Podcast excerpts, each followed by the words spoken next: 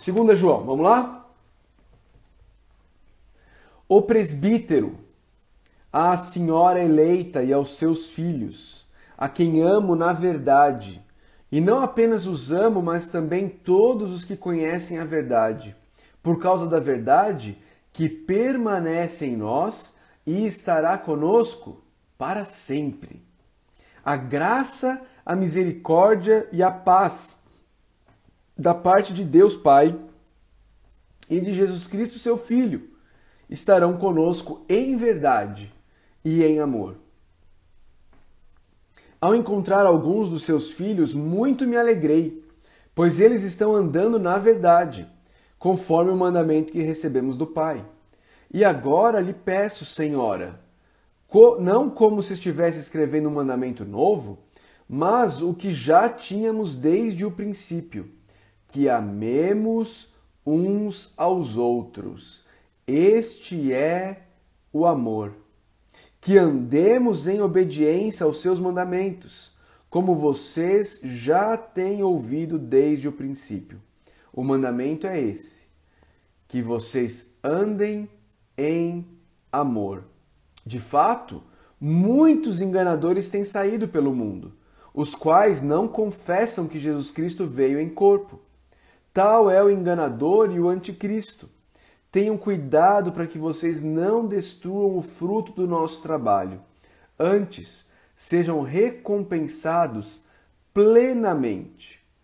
Todo aquele que não permanece no ensino de Cristo, mas vai além dele, não tem Deus. Quem permanece no ensino tem o Pai e também o Filho.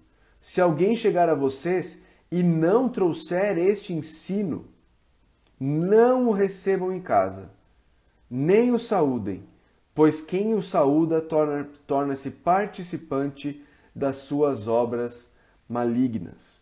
Tenho muito que lhes escrever, mas não é meu propósito fazê-lo com papel e tinta. Em vez disso, espero visitá-los e falar com vocês face a face, para que a nossa alegria seja completa.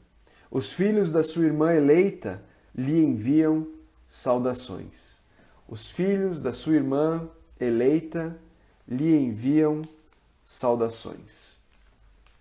Esta é a segunda carta de João, a cartinha curta, 13 versículos, onde João está escrevendo como presbítero, ele se apresenta assim, interessante, não é? Interessante porque Pedro também se apresenta como presbítero, lá em 1 Pedro, capítulo 5, e aqui João também, um outro apóstolo, se apresentando como presbítero da igreja. E ele escreve a quem? Ele escreve a senhora eleita. A senhora eleita não é uma pessoa, a senhora eleita é uma figura de linguagem ah, para a igreja, igreja, para uma igreja local, para uma igreja local. E ele escreve essa senhora eleita, né, essa coletividade dessa, dessa figura de linguagem, à senhora eleita uh, e aos seus filhos, ou seja, os membros da igreja a qual ele está escrevendo. Provavelmente uma igreja na Ásia Menor, provavelmente uma igreja ali na Ásia Menor, perto de Éfeso, alguma igreja ali que a gente não sabe dizer qual é, mas quando João escreve essa carta, ele está em uma outra igreja. Ele está em uma outra igreja. A gente não sabe dizer se João. A gente sabe que ele está em uma outra igreja, porque no versículo 13 ele diz: Os filhos da sua irmã eleita lhe enviam saudações. Então a gente sabe que ele está numa, numa outra igreja. Ah, a gente não sabe o porquê disso aqui, se, se João estava sendo perseguido. A gente sabe que João, em algum momento, ele fica preso, né? Ele fica preso numa ilha. Ah, então a gente não sabe se ele estava sendo perseguido, procurado já, e por isso ele não, não fala de onde ele está escrevendo, ele não, não, não tem mais informações, não é? Ah, mas o que, que, que é o foco dessa carta aqui? E o que, que eu e você podemos aprender com essa carta para as nossas vidas? Irmãos, resumidamente, resumidamente, eu resumiria essa carta da seguinte forma.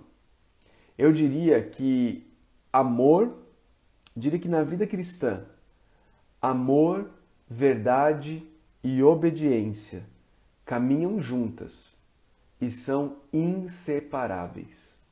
Amor, verdade e obediência caminham juntas e são inseparáveis. Inseparáveis. Ah, João começa escrevendo a essa igreja e ele diz: A senhora eleita aos seus filhos a quem eu amo na verdade. Amo na verdade não é assim, olha, eu amo de verdade, mas é eu amo por causa da verdade. E eu amo no contexto da verdade. E o que é essa verdade? Ele diz: Eu não apenas os amo, mas também todos os que conhecem a verdade. A verdade. Por causa da verdade que permanece em nós e estará conosco para sempre. Jesus Cristo é a verdade, né? Jesus disse lá em João 14,3: Eu sou o caminho, a verdade e a vida. Ninguém vem ao Pai a não ser por mim. Eu sou o caminho, a verdade e a vida. Ninguém vem ao Pai a não ser por mim. Aqui João está dizendo, por causa da verdade que permanece em nós e estará conosco para sempre. Gra... Olha o versículo 3. Ele, ele começa o versículo 3 desejando aquilo que é uma tríade muito comum, né? No, no... Isso, obrigada, Suene. É João 14, 6. Eu falei João 14, 3, mas é João 14, 6, é verdade. Ah, uma tríade muito comum no cristianismo que é a graça, a misericórdia e a paz. O que é a graça? Graça é, o, é, é, é Deus nos tratar de maneira que nós não merecíamos ser tratados, né? É Deus nos tratar com bondade, com amor, sendo que nós não merecíamos isso. Graça é isso. Graça é Deus nos adotar a família dele sem a gente merecer isso. Graça é Deus nos perdoar sem que nós merecêssemos sermos perdoados. Isso é graça. Misericórdia é Deus não nos dar aquilo que nós merecíamos. Nós éramos, primeiros, eh, nós éramos por natureza, diz o apóstolo Paulo em Efésios 2, 3. Nós éramos por natureza merecedores da ira de Deus. Esse, isso era a nossa natureza. Mas Deus, por causa do seu grande amor com que nos amou e de sua rica, porque ele é rico em misericórdia, rico em misericórdia, ele nos dá vida ao invés de derramar ira. Então, misericórdia é não nos dar aquilo que nós merecíamos. E aí o fruto disso, o fruto disso, de recebermos graça e misericórdia, é que a gente passa a ter paz. Passa a ter paz com Deus. É interessante, outro dia uma irmã me respondeu, me escreveu aqui e falou: Pastor, eu creio em Deus, eu creio em Jesus, eu, eu, eu, eu sou uma convertida, mas na minha vida eu não tenho paz, eu não sinto paz. E queridos, a paz da qual os apóstolos nos escrevem, que nós temos paz com Deus, não é uma paz de sentimento, é uma paz posicional nós estamos em paz com Deus, ou seja, Deus não tem mais nada contra nós. Deus não, Deus não está mais do outro lado. Deus, Deus não tem mais, Deus não é mais nosso inimigo. Nós estamos na me, à mesa com Deus. Nós temos paz com Deus. Não é isso de novo, não é um sentimento. Não é uma, um, um sentimento que você, ah, eu sinto uma paz. Não é isso. É algo posicional você não está mais em guerra com Deus. Ou seja, Deus não está mais em guerra contra você. Eu não sei você, mas para mim isso é uma excelente notícia. Isso é uma excelente notícia. Deus não está em guerra contra mim. Isso é uma excelente notícia, ok? Ah, E essa paz, ela é da parte de Deus Pai e de Jesus Cristo, seu Filho. Olha só que interessante. A graça, a misericórdia e a paz da parte de Deus Pai e de Jesus Cristo, seu Filho, estarão conosco em verdade e em amor. Em verdade e em amor. Olha aí a verdade e o amor caminhando juntos de novo. Aí, aí agora João termina a parte de, de abertura da, da carta dele, né? a parte de introdução da carta dele. E aí dos versos 4 a 6 você tem a primeira, primeira primeiro trecho, o primeiro parágrafo de 2 João. Se a gente fosse dividir aqui para fazer vários dias, ah, nós dividiríamos a carta talvez em 1 a 3, 4 a 6, a 7 a 11 e 12 e 13 seria o final da carta. Mas hoje nós vamos fazer ela toda. Ah, nesse primeiro parágrafo aqui, é, João fala sobre o fato dele ter encontrado alguns dos membros dessa igreja para a qual ele está escrevendo. E ele diz: Olha, ao encontrar alguns dos seus filhos, que são esses membros da igreja, muito me alegrei, pois eles estão andando na verdade. Eles estão andando na verdade, conforme o mandamento que recebemos do Pai. Olha de novo aí, ó verdade, mandamento. Olha só, verdade, mandamento. Eles estão andando na verdade conforme o mandamento. Essa palavrinha conforme ela é interessante porque ela, ela alude àquelas balanças de prato, não é? Aquelas balanças de prato. E uma coisa está conforme a outra, né? Em termos de peso. Elas estão batendo, elas estão equilibradas. João está dizendo: Eu encontrei alguns dos membros aí da igreja e eu me alegrei muito, porque eles estão andando na verdade conforme os mandamentos que recebemos do Pai. Conforme os mandamentos que recebemos do Pai. E agora eu lhe peço, Senhora, e agora eu lhe peço, igreja. Não como se estivesse escrevendo um mandamento novo mas o que já tínhamos desde o princípio. Que já tínhamos desde o princípio. Que amemos uns aos outros. Que amemos uns aos outros. E olha aí como ele vai colocar amor, verdade e obediência caminhando juntos. Verso 6. E, e este é o amor. O que, que é amor? O que, que é amor? O que, que é amor?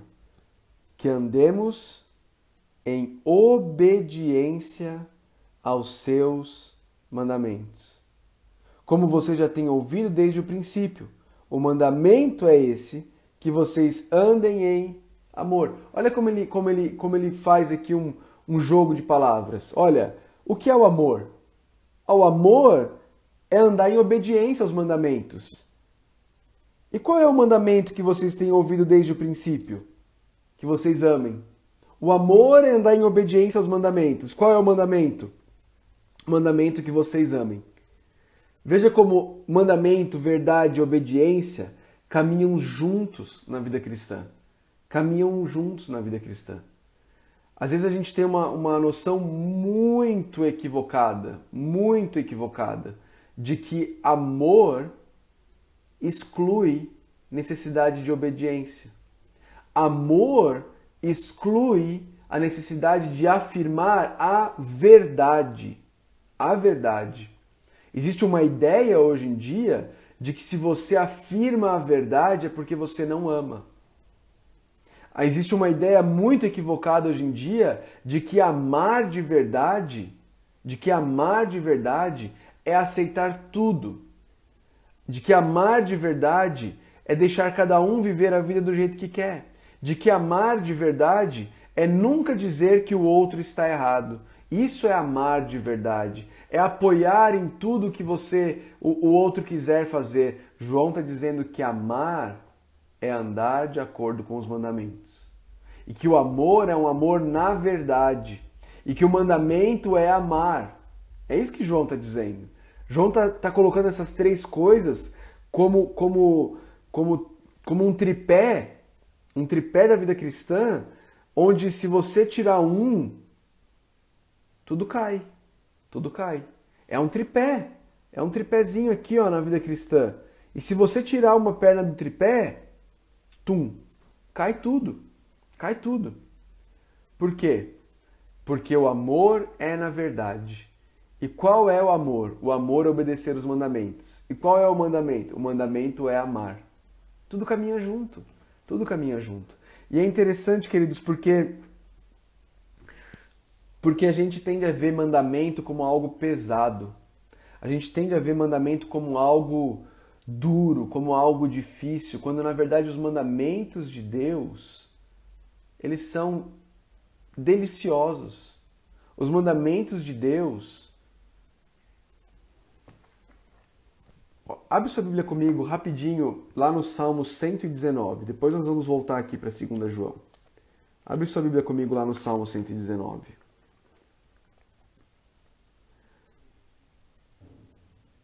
Quero rapidamente ler alguns versículos aqui do Salmo 119 com vocês. Salmo 119, tem, tem muitos, mas eu vou, vou, vou fazer uma caminhada aqui com vocês pelo Salmo 119, ó. Salmo 119, 14. Regozijo-me em seguir os teus mandamentos, como os que regozijam com grandes riquezas. 16. Tenho prazer nos teus decretos. 20. A minha alma consome-se de perene desejo por tuas ordenanças. 24. Sim, os teus, manda... os teus testemunhos são o meu prazer.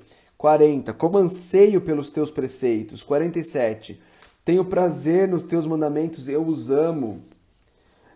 70. O coração deles é insensível, eu, porém, tenho prazer na tua lei. 92. Se a tua lei não fosse o meu prazer, o sofrimento já me teria destruído. 97. Como eu amo a tua lei. 103. Como são doces para o meu paladar as tuas palavras, mais que o mel para a minha boca. 111. Os teus testemunhos são a minha herança permanente, são a alegria do meu coração. 113. Odeio os que são inconstantes, mas amo a tua lei. 127.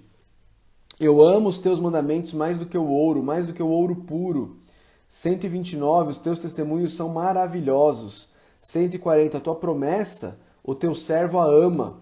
162, eu me regozijo na tua promessa como alguém que encontra grandes despojos. 167, obedeço aos teus mandamentos, amo-os infinitamente. 174, anseio pela tua salvação, Senhor, e a tua lei é o meu prazer. A tua lei é o meu prazer. Veja como como o salmista ele não ele não diferencia alegria, prazer, amor dos mandamentos do Senhor. Ele vê os mandamentos de Deus como algo aprazível, como algo a se amar, como algo que traz prazer para a vida dele. Prazer para a vida dele. Tá bom? Ah, e, é, e aqui João faz a mesma coisa. João, João mostra que, que amor e mandamento caminham juntos. Qual que é o amor? O amor é obedecer aos mandamentos. Qual que é o mandamento? O mandamento é amar mandamento é amar.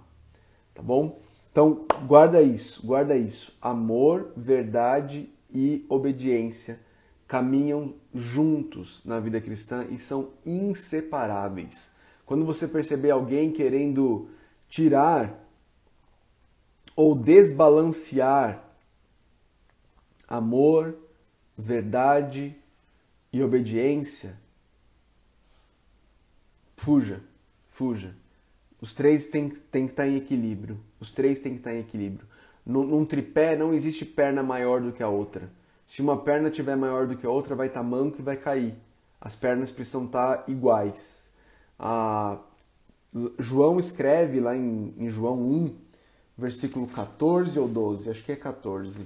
Vamos ver que eu já errei, já errei uma, uma referência hoje, né? Vamos ver lá, vamos conferir. João 1 é 14 mesmo. João 1,14 diz que Jesus Cristo veio do Pai cheio de graça e de verdade. Graça para receber pecadores, para amar pecadores, e verdade para continuar chamando pecadores de pecadores, para continuar chamando pecado de pecado. Graça não exclui, amor não exclui a afirmação de que isto é verdade e se isso aqui é verdade, automaticamente então isso daqui é mentira. Graça e amor não excluem a afirmação de que a verdade é verdade, mesmo que você não queira concordar com ela. Ela continua sendo verdade. E aí, queridos, ele aplica isso, ele aplica esse conceito lá em 2 João a, aos falsos mestres, a maneira como a gente lida com os falsos mestres. Isso aqui é muito importante, isso aqui é muito prático, muito, muito prático. De fato, ele diz: muitos enganadores têm saído pelo mundo, os quais não confessam que Jesus Cristo veio em corpo. Tal é o enganador e o anticristo. Tenham cuidado para que vocês não destruam o fruto do nosso trabalho, antes sejam recompensados plenamente. Todo aquele que não permanece no ensino de Cristo mas vai além dele, aqui, aqui é importante uma, uma notinha de rodapé, não existe ensino além do ensino de Cristo. Algumas pessoas tolamente pensam assim, olha, eu entendi o evangelho, agora eu preciso, eu preciso me aprofundar nas questões do cristianismo, eu preciso ir além. Não tem além. O evangelho é o caminho todo. A obra e a pessoa de Jesus Cristo é tudo na vida cristã. Não tem nada mais profundo na vida cristã do, do que o Evangelho. Ah, mas agora não, agora eu quero entender, uh, eu, quero, eu quero entender as, os mistérios. ai, ai. A referência de João 14 é João 14, 6. João 14, 6, Grazi. Ok? Eu sou o caminho, a verdade e a vida, ninguém vê ao Pai senão por mim. Não sei se é essa que vocês estão falando, que às vezes vocês estão numa conversa paralela e eu não pego. Mas beleza. Vamos lá. Então não tem nada além, não tem nada além, não tem nada mais profundo, nada mais profundo, tá bom? Nada mais profundo. Ah, todo aquele que não permanece no ensino de Cristo, mas vai além, não tem Deus. Quem permanece no ensino tem o Pai e tem o Filho. E aqui, olha só, o versículo 10 é muito importante. 10 e 11. Se alguém chegar a vocês e não trouxer esse ensino, não o recebam em casa, nem o saúdem, pois quem o saúda torna-se participante das suas obras malignas. Existiam falsos mestres, falsos mestres que estavam, ah, estavam espalhados pelo, pelo mundo antigo. A, a referência de que Jesus veio cheio de graça e verdade é João 1,14. Vários mestres espalhados pelos falsos mestres e eles, eles viajavam, eles eram mestres itinerantes, tá bom? Eles eram mestres itinerantes que saíam viajando e eles não, não tinham hotel naquela época, né? não tinha hotel. Então eles ficavam onde? Eles ficavam na casa das pessoas que eram pessoas tementes a Deus, de alguma forma, tá bom? Que de alguma forma temiam ao Senhor, de alguma forma criam ah, em Deus, e eles procuravam essas casas porque eram pessoas que eles poderiam também influenciar com a distorção deles de quem Deus é, de quem Jesus Cristo é. E João está dizendo para eles, irmãos, não recebe esse pessoal aí não. Não recebe esse pessoal aí não. E aí, queridos, aqui tem algumas aplicações bem práticas para a gente nos dias de hoje, tá bom? Ah, algumas aplicações bem práticas no dia de hoje. Ah, Pati, essa é, é essa, Pati Martins, essa é uma, uma, uma aplicação possível, mas na minha roda, nota de rodapé também tem, isto é, nas reuniões da igreja realizada em casas. Mas essa aqui é uma, é uma, é uma suposição também, né? É uma suposição. Pode ser que ele está falando disso, pode ser que ele está falando de hospedar essas pessoas. De qualquer forma, o que João está dizendo é: não deem a essas pessoas plataforma, palanque, audiência e nem ajude para que o ministério delas possa continuar acontecendo, tá? Quais são algumas aplicações disso daqui bem bem práticas para gente? A, a, Suene já pegou as mais óbvias. Quer receber os mormons e as testemunhas de Jeová em casa. Não é? são, são missionários, são falsos profetas de seitas que estão levando heresias, que estão levando heresias por aí. Ah, e aqui a gente precisa diferenciar duas coisas, tá? Duas coisas. A gente precisa diferenciar pessoas que fazem parte dessas religiões e como a gente se relaciona com elas em amor, afirmando sempre a verdade, mas a gente pode e deve ter um relacionamento até para podermos levar a verdade para elas, tá? Diferenciar isso de missionários dessas seitas, tá bom?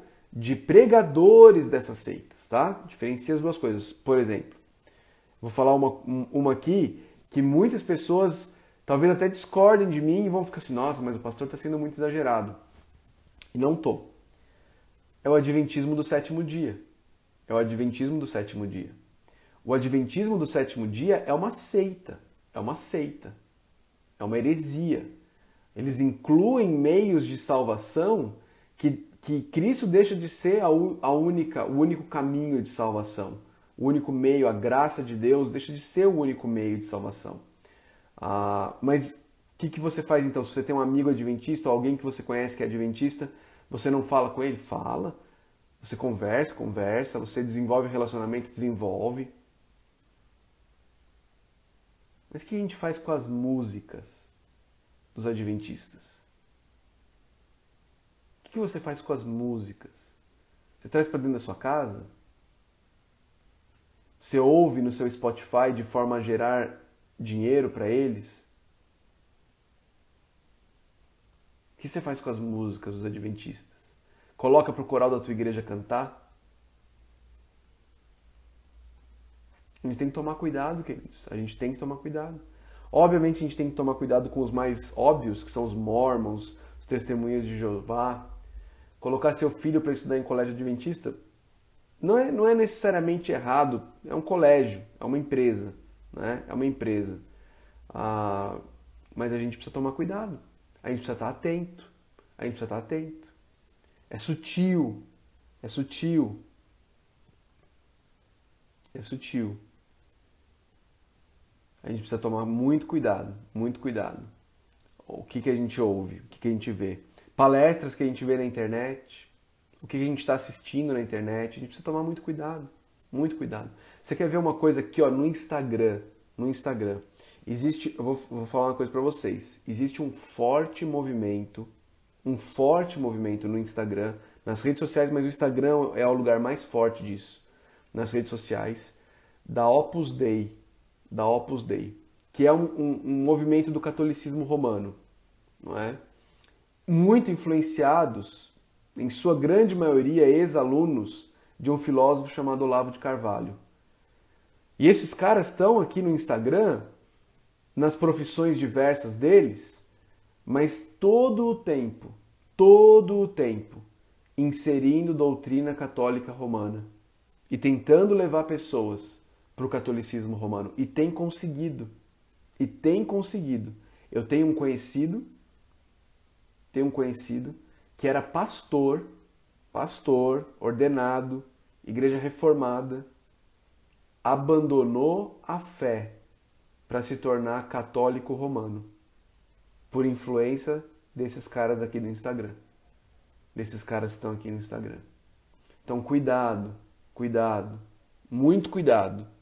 Muito, muito, muito, muito cuidado com o que você permite que entre na sua casa, com o que você dá audiência, com o que você permite que entre na tua mente João está dizendo aqui: não o recebam em casa, nem o saúdem, nem o saúdem.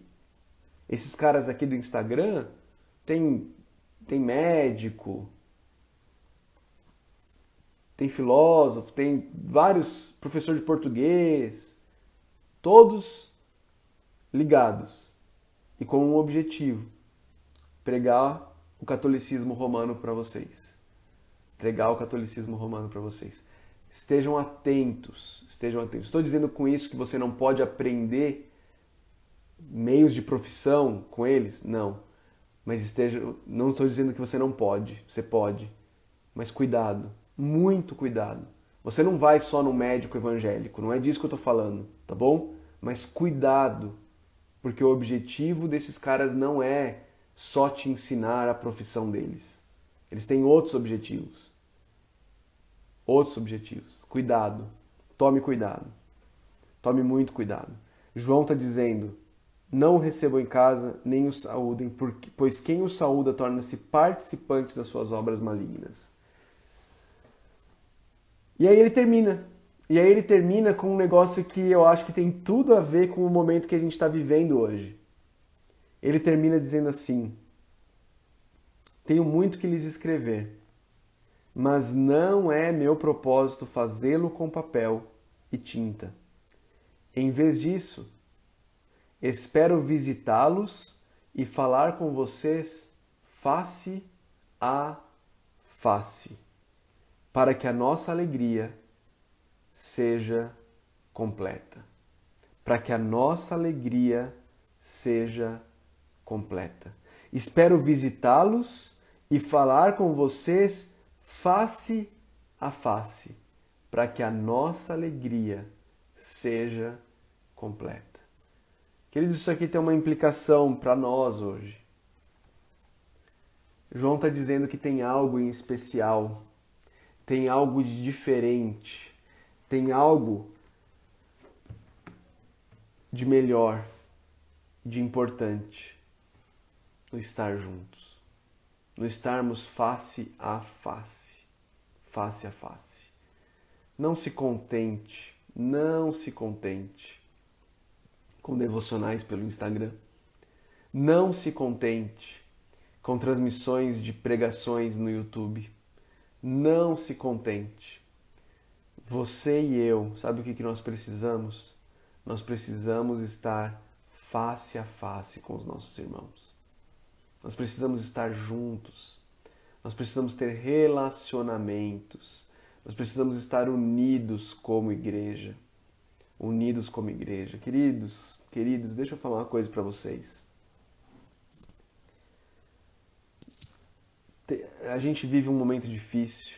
A gente vive um momento difícil do mundo inteiro. Do mundo inteiro. Existe uma doença que é pouco conhecida, que a gente não sabe muita coisa sobre ela, que mata algumas pessoas. Mata. Tem várias outras que também matam. Ela mata algumas pessoas. Mas, queridos, nós precisamos uns dos outros. Nós precisamos estar face a face. Nós precisamos estar face a face. E parte do amarmos uns aos outros é também corrermos risco por amor uns dos outros, por amor uns dos outros. O risco de estarmos juntos é um risco hoje, sem dúvida é um risco. Sempre foi, sempre foi um risco, porque sempre que você se reúne com pessoas, você tem riscos. Tem risco de pegar doença delas, você tem risco delas, delas te maltratarem mal, você tem risco delas, delas ah, você falar alguma coisa para elas e elas te traírem, elas usarem mal o que você fala, se relacionar com pessoas sempre é um risco. E agora tem mais um, o risco chamado coronavírus.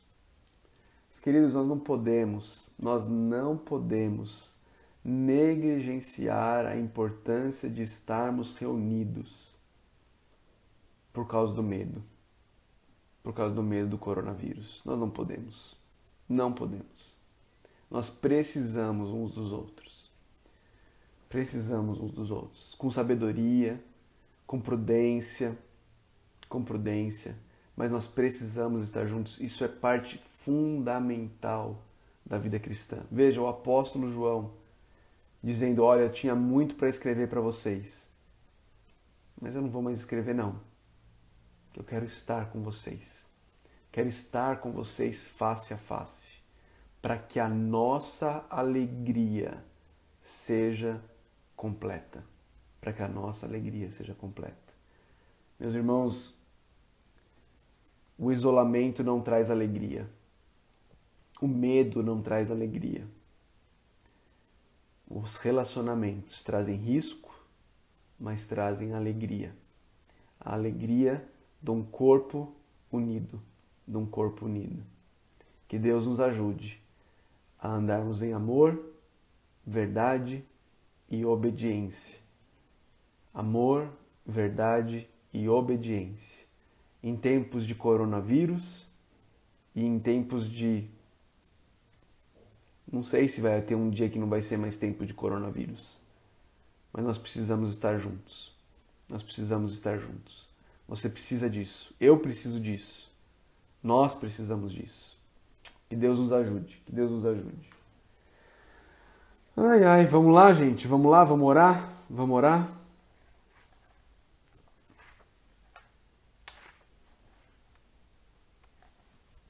É a oração que está na página 169. 169.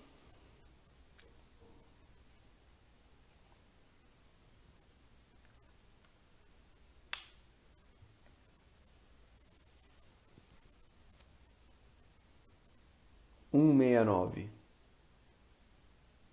Que bom, Leide, que bom, Leide Joia. Fico feliz de que tenha sido útil na sua vida, viu? 169. Deus todo suficiente. Deus todo suficiente. É o título da oração 169. Ó Senhor da graça, o mundo está perante mim neste dia, e eu sou fraco. O mundo está perante mim neste dia, e eu sou fraco e temeroso mas busco em ti fortaleza. Se me aventuro sozinho, tropeço e caio. Mas nos braços do amado estou firme como as colinas eternas. Se eu for entregue ao meu coração traiçoeiro, envergonharei o teu nome. Mas se iluminado, guiado e sustentado pelo teu espírito, trarei glória a ti. Sê o braço que me apoia, a força que me ergue, a luz da minha visão, os pés com os quais corro, o escudo que me protege, a espada com que combato, o sol que me aquece. Enriquecer-me não diminuirá a tua plenitude. Toda a tua benignidade está em teu filho, e eu o trago a ti nos braços da fé. Clamo por seu nome salvador como aquele que morreu por mim. Suplico que seu sangue pague a dívida dos meus erros. Aceita sua dignidade em lugar da minha indignidade.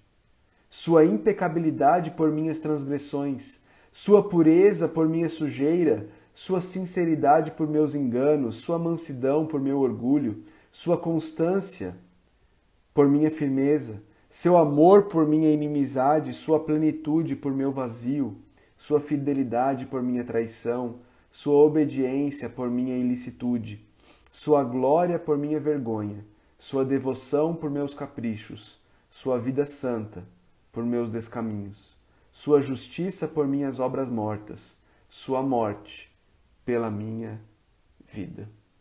Sua morte pela minha vida.